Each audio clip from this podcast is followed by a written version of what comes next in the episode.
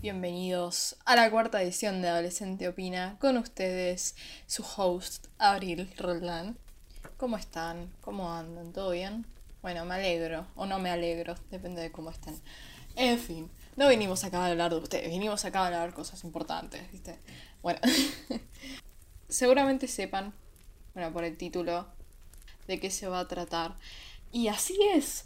Yo, una chica de 15 años que no sabe nada de la vida, va a hablar acerca de el amor, pero desde el punto de vista anti-amor. Bueno, no exactamente, ya, ya lo van a ir viendo a medida que avancemos con el podcast.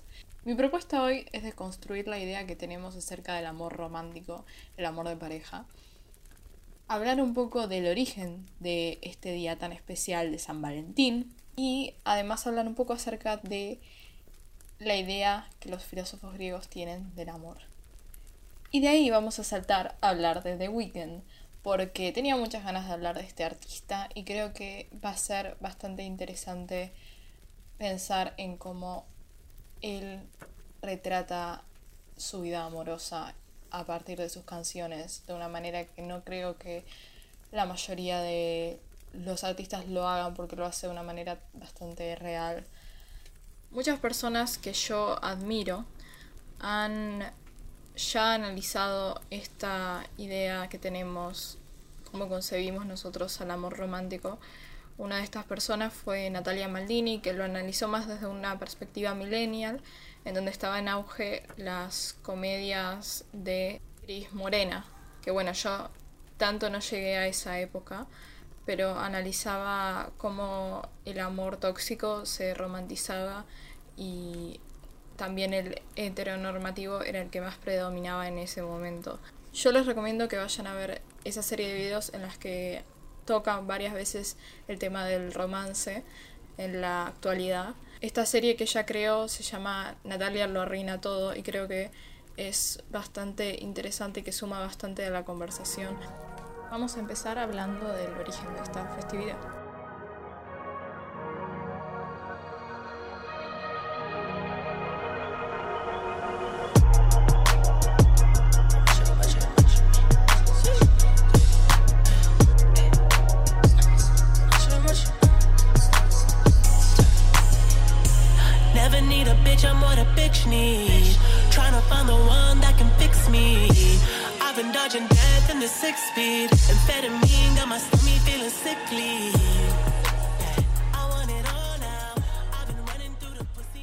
Bueno, ¿cómo empezó San Valentín? Nosotros creemos, o la mayoría de la gente cree, que empezó por un santo que se llamaba Valentín. Y sí, puede ser, pero en realidad su origen se remonta más atrás incluso.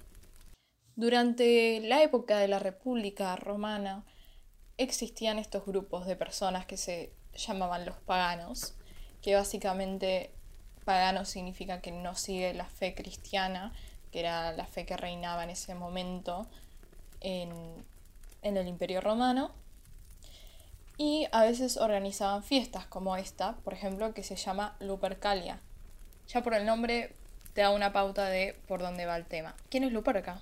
Eh, es la loba que amamantó a Rómulo y Remo. Rómulo y Remo siendo los fundadores supuestamente de Roma según la mitología romana.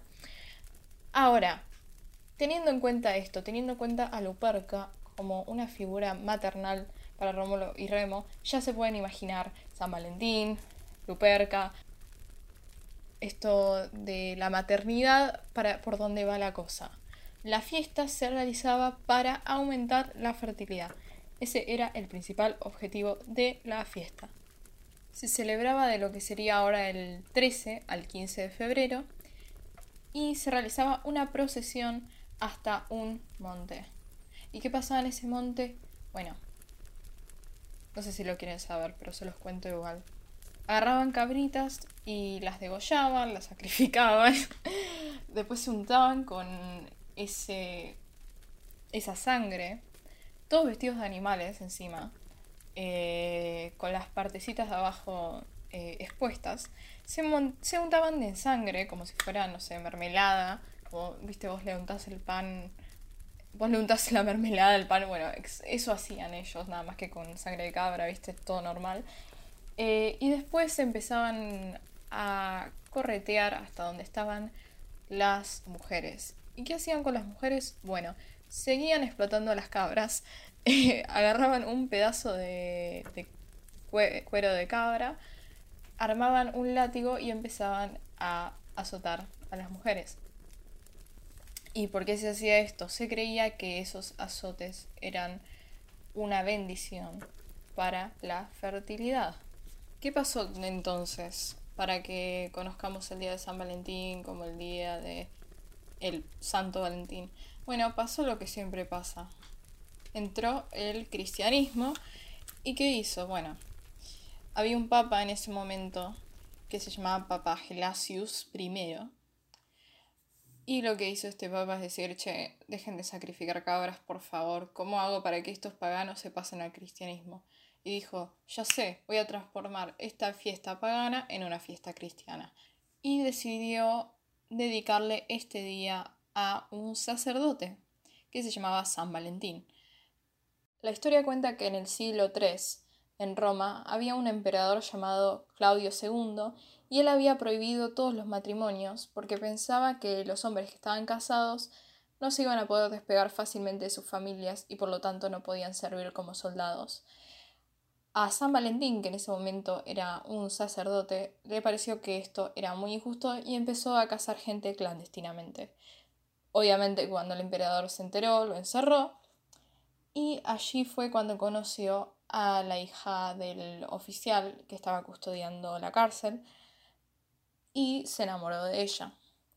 ¿Qué pasó? Lo terminaron ejecutando a este pobre señor y él, antes de morirse, le entregó una carta a la mujer que había conocido diciéndole bla bla bla, cursilerías, cursilerías, tú, Valentín. Y de ahí viene la frase tú, Valentín, ser- serías mi Valentín, bueno, de ahí viene.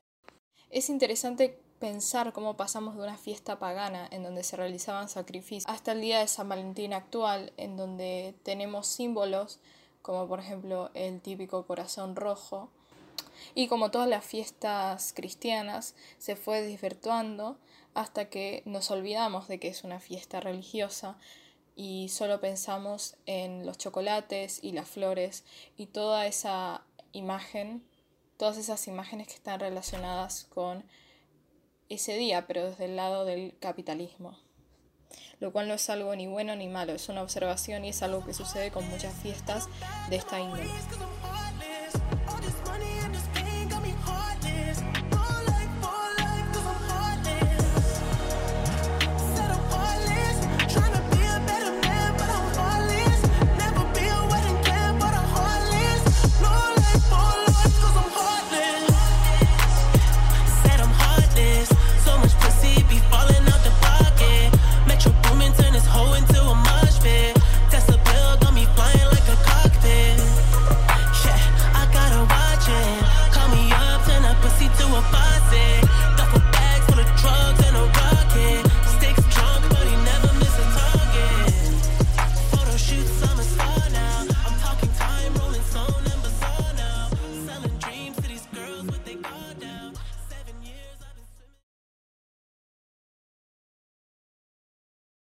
Ya que hemos hablado de el origen de la fiesta de San Valentín, creo que ahora tocaría hablar de lo que piensan los distintos filósofos reconocidos, tanto griegos como contemporáneos, acerca del fenómeno del amor.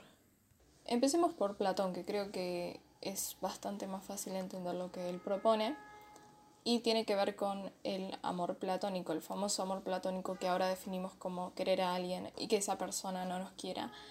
Para Platón significaba otra cosa. Para Platón el amor platónico era como cualquier otro amor y significaba básicamente que el amor es algo imposible ya de por sí, porque existen dos mundos, uno que es el digamos el material, el que nosotros podemos observar, sentir, tocar, y el mundo que tiene que ver más con lo espiritual, lo metafísico. Y ese mundo es un mundo al que no se puede acceder, entonces es un mundo platónico, un mundo al que jamás podremos llegar. y según Platón eso significaba amar, querer llegar hasta ese lugar. Para Aristóteles, sin embargo, tenía algo que ver con la mitología griega. En la mitología griega se creía que existían tres géneros en un principio. El hombre, el digamos masculino, femenino y mascumenino, que era como una mezcla de los dos. Y eh, estos se separaron, cada uno de estos géneros se separó en dos. Cuando se separó el masculino, quedaron dos eh, personas de género masculino que se amaban. Después, cuando se separó el femenino, quedaron dos personas de género femenino que se amaban. Y cuando se separó el mascumenino, que la mayoría eran del mascumenino, se generó el género masculino y femenino. Y nosotros, como seres humanos, lo que buscamos es a nuestra parte faltante, la parte que en ese momento se nos fue separada. Por eso la gente dice que los opuestos atraen o que el amor casi siempre es complementario y que te permite crecer y no te, y no te derrumba. Por último vamos con un autor más contemporáneo y un autor creo yo que es argentino. Deme un segundo, así lo busco. Ya que estoy acá en la computadora voy a fijarme. Y sí, nació en Buenos Aires, efectivamente tiene 53 años y es Darío Stax... No, no puedo, nunca voy a poder pronunciar tu apellido, hermano, perdón.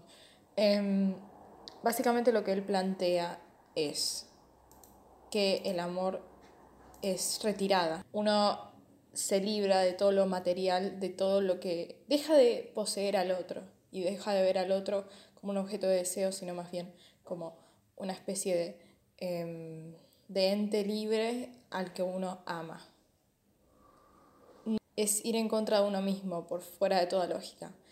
Y creo que me quedo con esta frase, porque él ha escrito mucho sobre este tema, pero me quedo con esta frase que es, el amor hay que hacerlo, no pensarlo.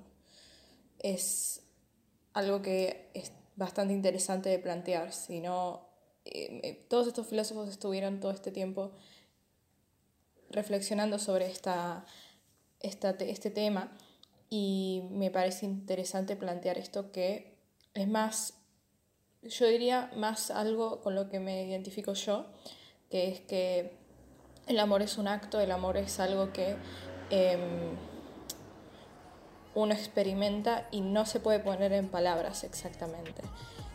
Y creo que coincido más con esa visión del amor.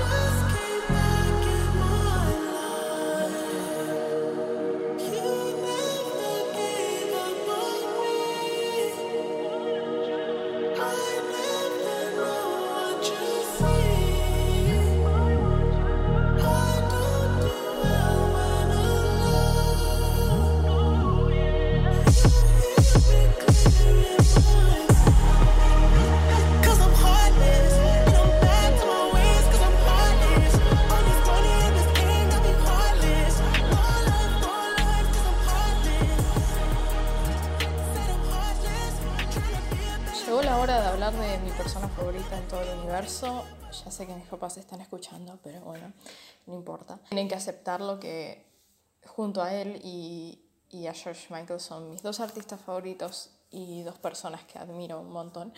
Estamos hablando de Abel McConnell Tesfaye, o mejor conocido como The Weeknd, o el fin de semana, como mi papá lo llama. Nació el 16 de febrero de 1990. Ojo, me acabo de dar cuenta de que nació el 16 de febrero, o sea, dos días después de San Valentín. O sea, mejor imposible. Eh, actualmente tiene 31 años, creo. Em, cuenta con 81 premios, ojo, y dos récords Guinness. El primero, establecido por su álbum Beauty Behind the Madness, que salió en 2015, que acumuló 60 millones de escuchas por oyentes únicos en Spotify en el periodo de tiempo que va desde el 1 de diciembre de 2014 hasta el 1 de diciembre de 2015, o sea, durante todo un año. El otro récord otorgado a The Weeknd lo ha logrado por estar más semanas consecutivas en el top 10 de la lista top 100 de Billboard de artistas masculinos en solitario. Y entre otras cosas fue el artista más escuchado en 2020. ¿Dónde nació? Pues nació en Toronto, eh, Ontario, una de las 13 provincias de Canadá, es canadiense. Eh, hijo de dos inmigrantes de Etiopía, Abel es hijo único y fue criado por su madre y su abuela, ya que sus padres se divorciaron cuando él era muy chico y bueno, no tenía mucho contacto con su padre. Fue a una iglesia de Etiopía y aprendió Amharic, un lenguaje de ese país. Se crió escuchando una variedad de géneros musicales, los cuales después influyeron su música, que es una mezcla de RB, dubstep, hip hop y synth, synth pop eh, o synthetic pop, que es lo mismo que hacen otros artistas como Ha, por ejemplo. Eh, los géneros de los que se nutrió fueron, por ejemplo, el soul, quiet storm, hip hop, funk, indie rock y post-punk. Antes de empezar a hablar de cómo conocía The Weeknd y de sus tracks, procedo informarles que este podcast lo empecé en 2021 y estaba destinado para salir en febrero de ese año. Por motivos personales no lo continué y ahora lo retomo, con lo que quizá notarán una diferencia en cómo me expreso, lo cual es inevitable tras un año y además eh, estoy usando una, un guion para poder guiarme mejor porque son muchos tracks y me voy a terminar perdiendo. Empecemos por cómo lo conocí. Fue gracias a un youtuber que sigo hace bastante tiempo, un youtuber comentarista llamado D'Angelo Wallace, que lanzó un video titulado Amazing Album Horrible Behavior, The Weekend After Hours. En otras palabras, daba su opinión del álbum y en el título ponía que era un álbum excelente pero que la actitud del personaje de The Weeknd era deplorable. Me gustaría tomar lo que él ya ha dicho y profundizar en ello, en qué significa el amor para el personaje del álbum, tomando como referencia todo lo que ya vimos.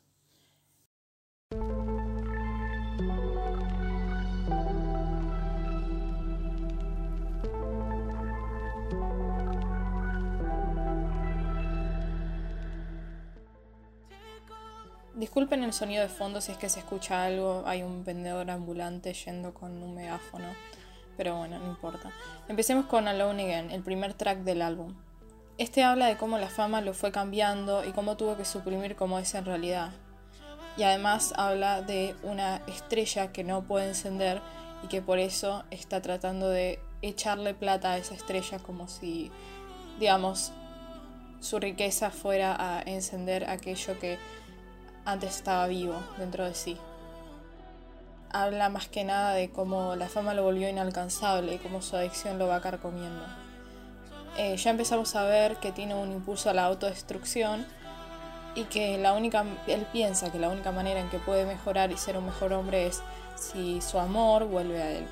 Y acá ya podemos ver cómo en vez de un amor es más una dependencia, él depende de ella como depende de las drogas, pero ambas cosas lo están matando.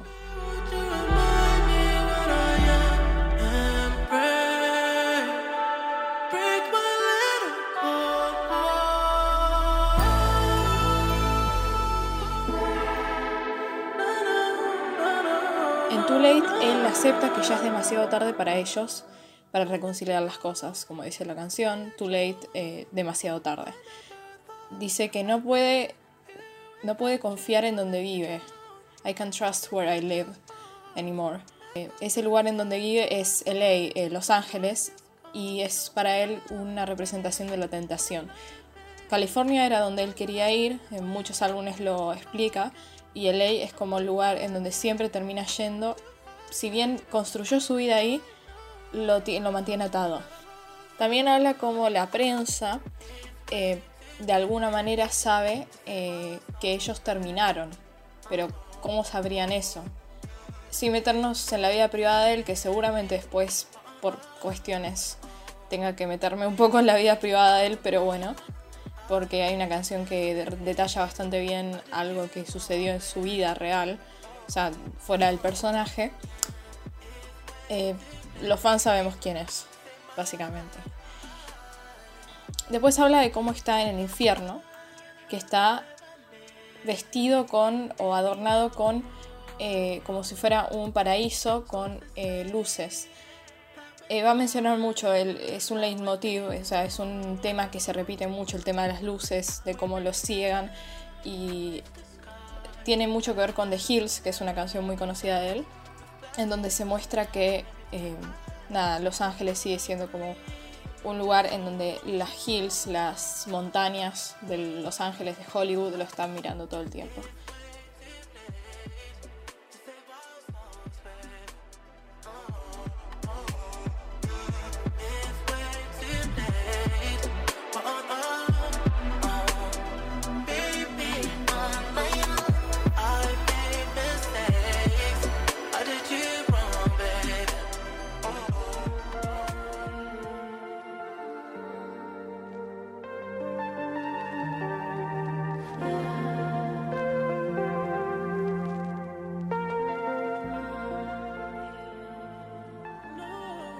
Hardest to Love, él acepta que él es el más difícil de amar, justamente, y parece que de a poco va aceptando sus actitudes tóxicas. Y acepta que para ella quizá es demasiado difícil dejarlo ir a él, lo cual ya nos simboliza que esta relación es una relación de dependencia y que The Weeknd no sabe, el personaje, no sabe bien cómo amar.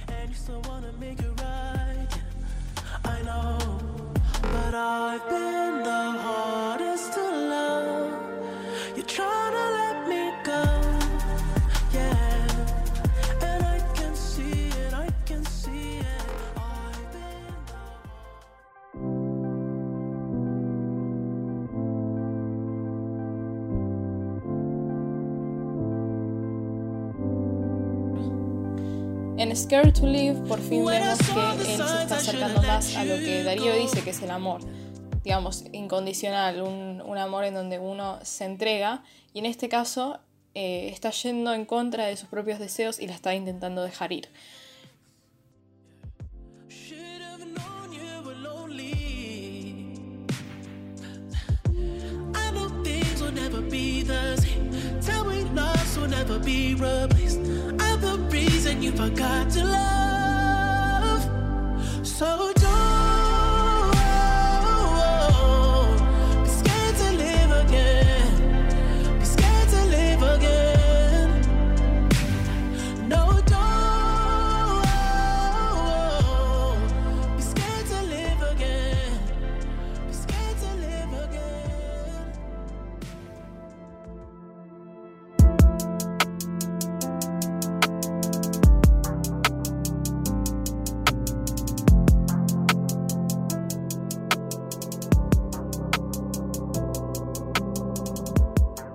To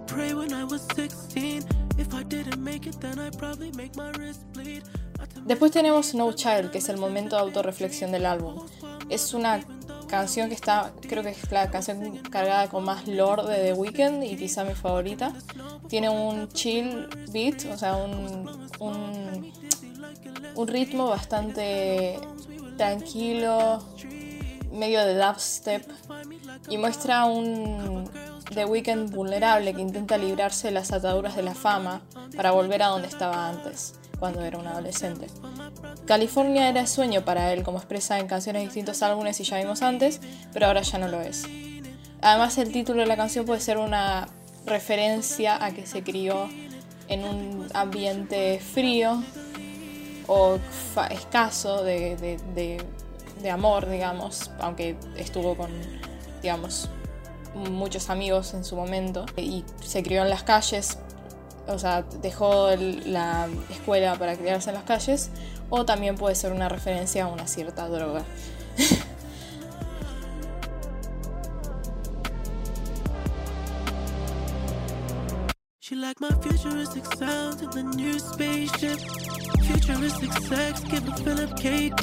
She never need a man, she what a man need. So I keep on falling for her daily. We was at Coachella going crazy. Stack a couple M's like I was shady. Now I'm in Tribeca like I'm Jay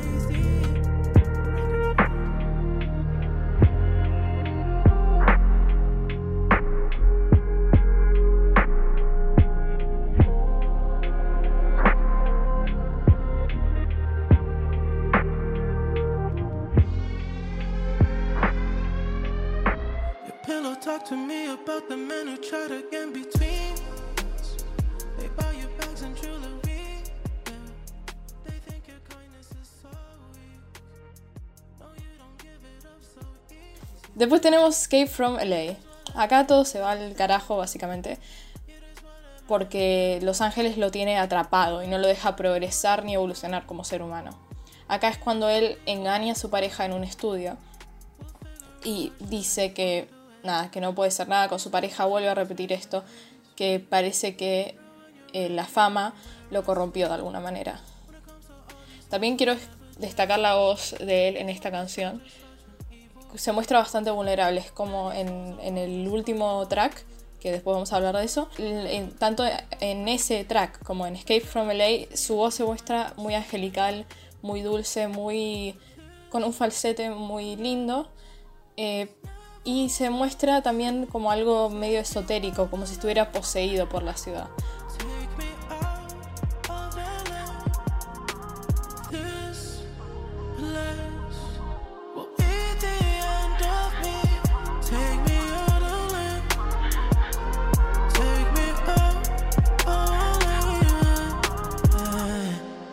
I'm in the cruising down street.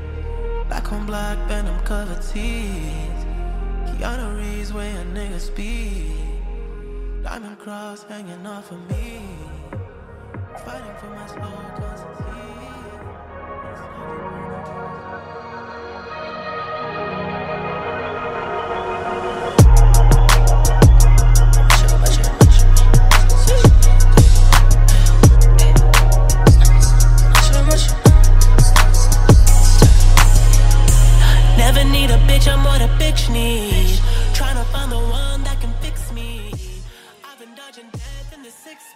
En Heartless, él intenta escapar del dolor de haber engañado a su pareja, yendo al otro extremo y diciendo que no tiene corazón, como dice la canción.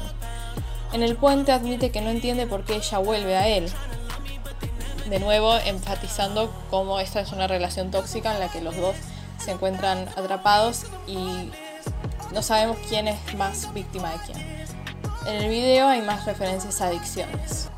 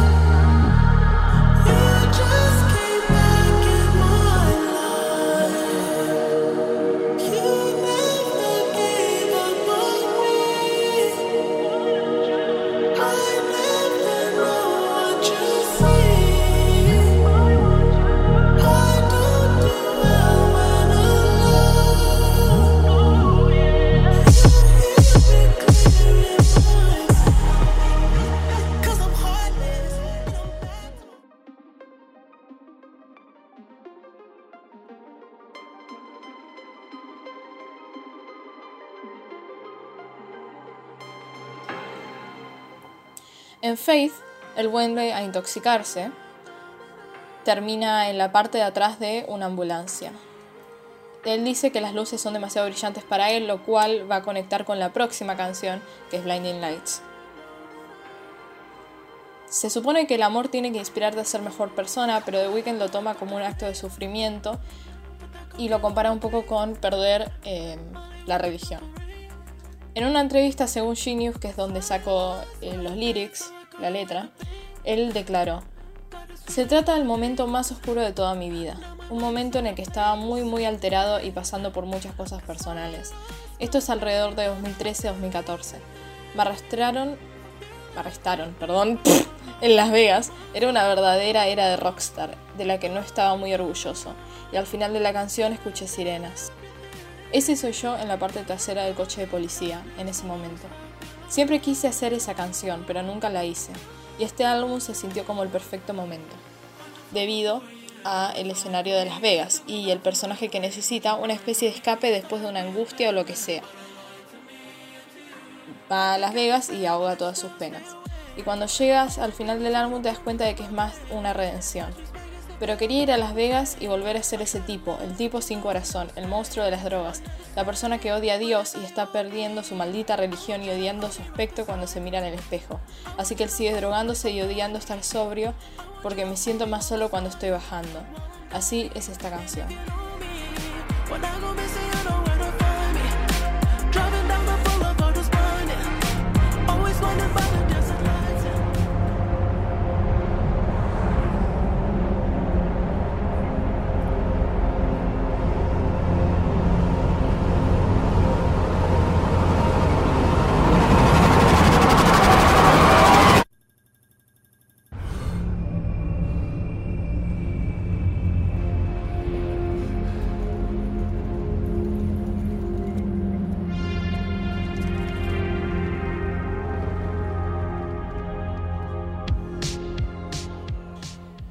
Blinding Lights es sin duda una de las más conocidas.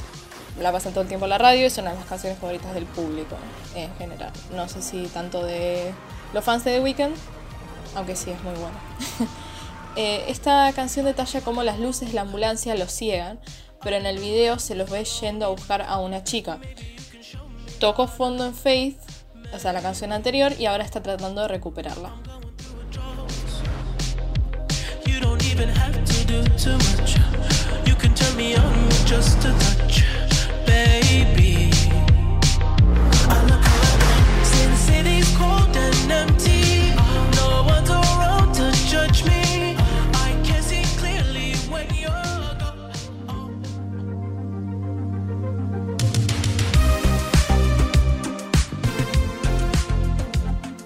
En In Your Eyes muchos dicen que tiene que ver con ella habiéndolo engañado a él y él, digamos, haciendo, dando el visto bueno, mirando para otro lado, o sea, haciéndose el tonto. Y bien, sí puede ser, también habla de cómo ella miente, quizá porque sabe que la relación no da para más, pero no dice nada.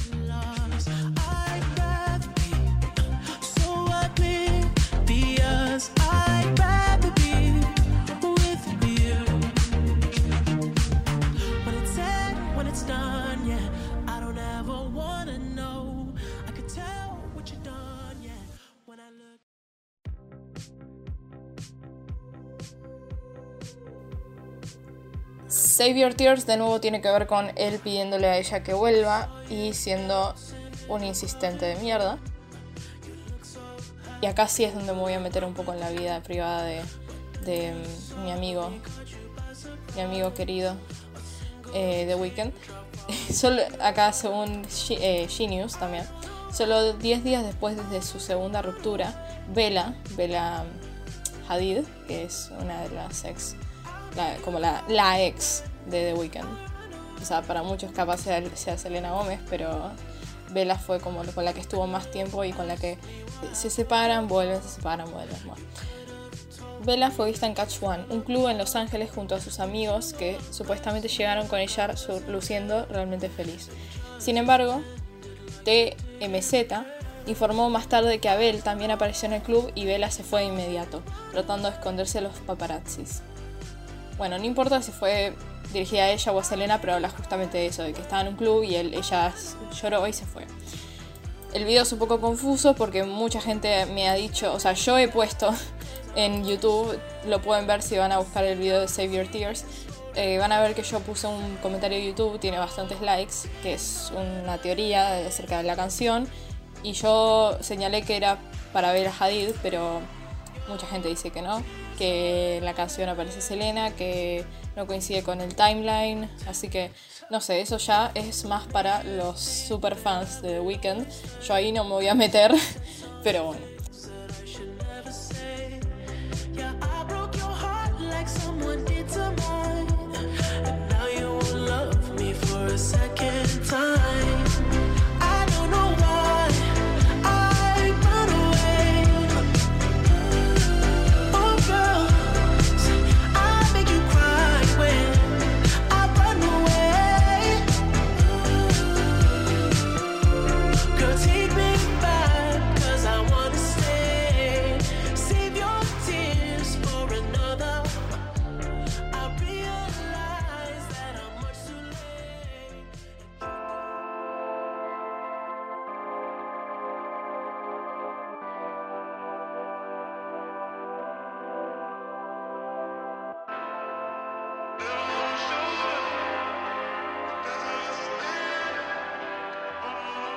Ahora tenemos Repeat After Me, el interludio.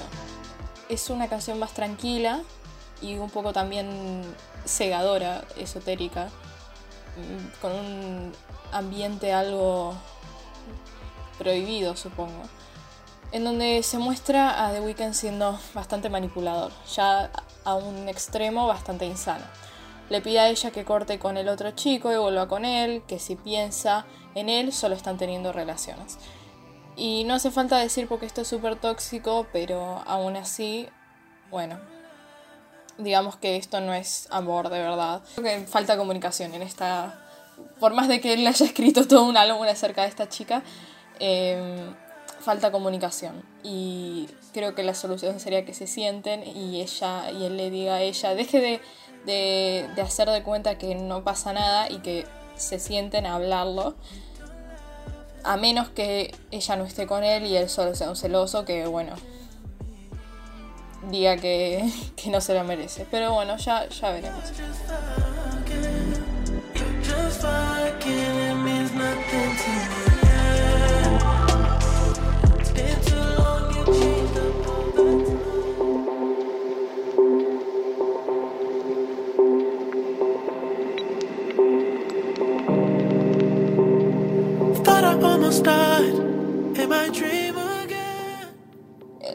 El anteúltimo de los tracks es After Hours. Es la canción que le da nombre al álbum y es donde admite que estaba luchando contra sí mismo, contra sus demonios. Vuelve a tocar fondo como es Faith y le promete que la va a tratar mejor. A pesar de que suena como una mentira, uno puede empatizar con él, a pesar de que no tenga las mejores actitudes. Es uno de los pocos álbumes que he escuchado en el que construye una persona con problemas, adicciones, una persona hecha y derecha, que intenta amar, pero que la adicción lo consume.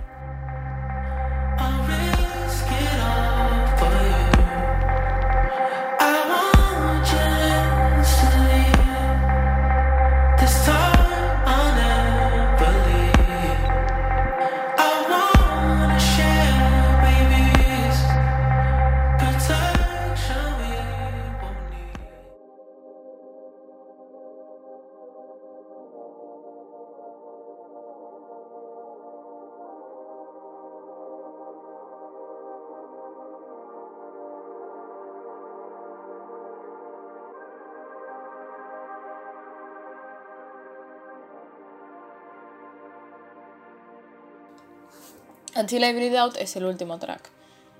Teniendo en cuenta lo que habla de la canción y el álbum que sigue, Dawn, que, del que quizá vaya a hablar, depende de la recepción que tenga esto, em, que es una representación del purgatorio hecha radio, Until I Bleed Out eh, habla de un tema un poco delicado, así que les aviso que eh, pueden saltar un poco el podcast porque voy a hablar de eh, self-harming o autolesión. O sea, se, puede ser que se esté cortando o metafóricamente que intenta sacarla de su mente. Yo lo tomé más por el lado metafórico, pero cada uno lo puede tomar por el lado que quiera. Es como, lo siento más como quizá no...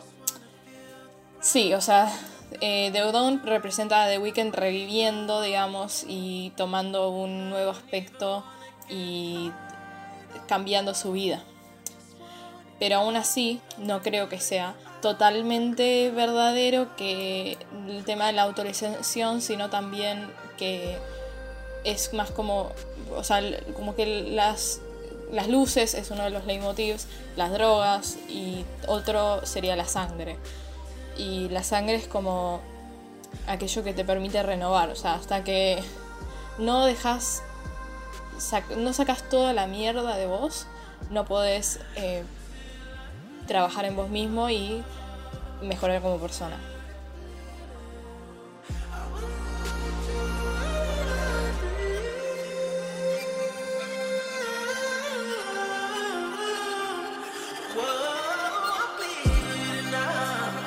Conclusión. Bueno, yo diría que The Weeknd en este álbum y en toda su discografía nos muestra que está bien no saber amar, que es algo que cada uno está tratando de descubrir por sí mismo, pero que no sabemos exactamente qué es amar y es muy difícil amar en la época moderna. por eso quería, sobre todo, centrarme en lo que dijo Darío, que eso de que el amor es retirada, no, no hay posesión, y The Weeknd hace mucho foco en el tema de poseerla a ella, lo cual no, no va por ahí. O sea, creo que está bueno para repensar en los tipos de actitudes tóxicas que tenemos nosotros. Y no sentirnos mal por eso, sino poner el foco en eso y decir, ok, ¿cómo podemos mejorar? Y yo creo que eso es lo que voy a hacer este San Valentín. Voy a centrarme en mí y voy a centrarme en mejorar y mejorar las relaciones que tengo, tanto románticas como relaciones con mi familia o mis amigos, e intentar ver si estoy no si no estoy tratando de poseer al otro y si siento una obligación por estar con el otro. Porque la dependencia nunca es amor y uno tiene que aprender eso. Muchas gracias por escucharme y nos vemos en la próxima edición de Adolescente Opina. Adiós.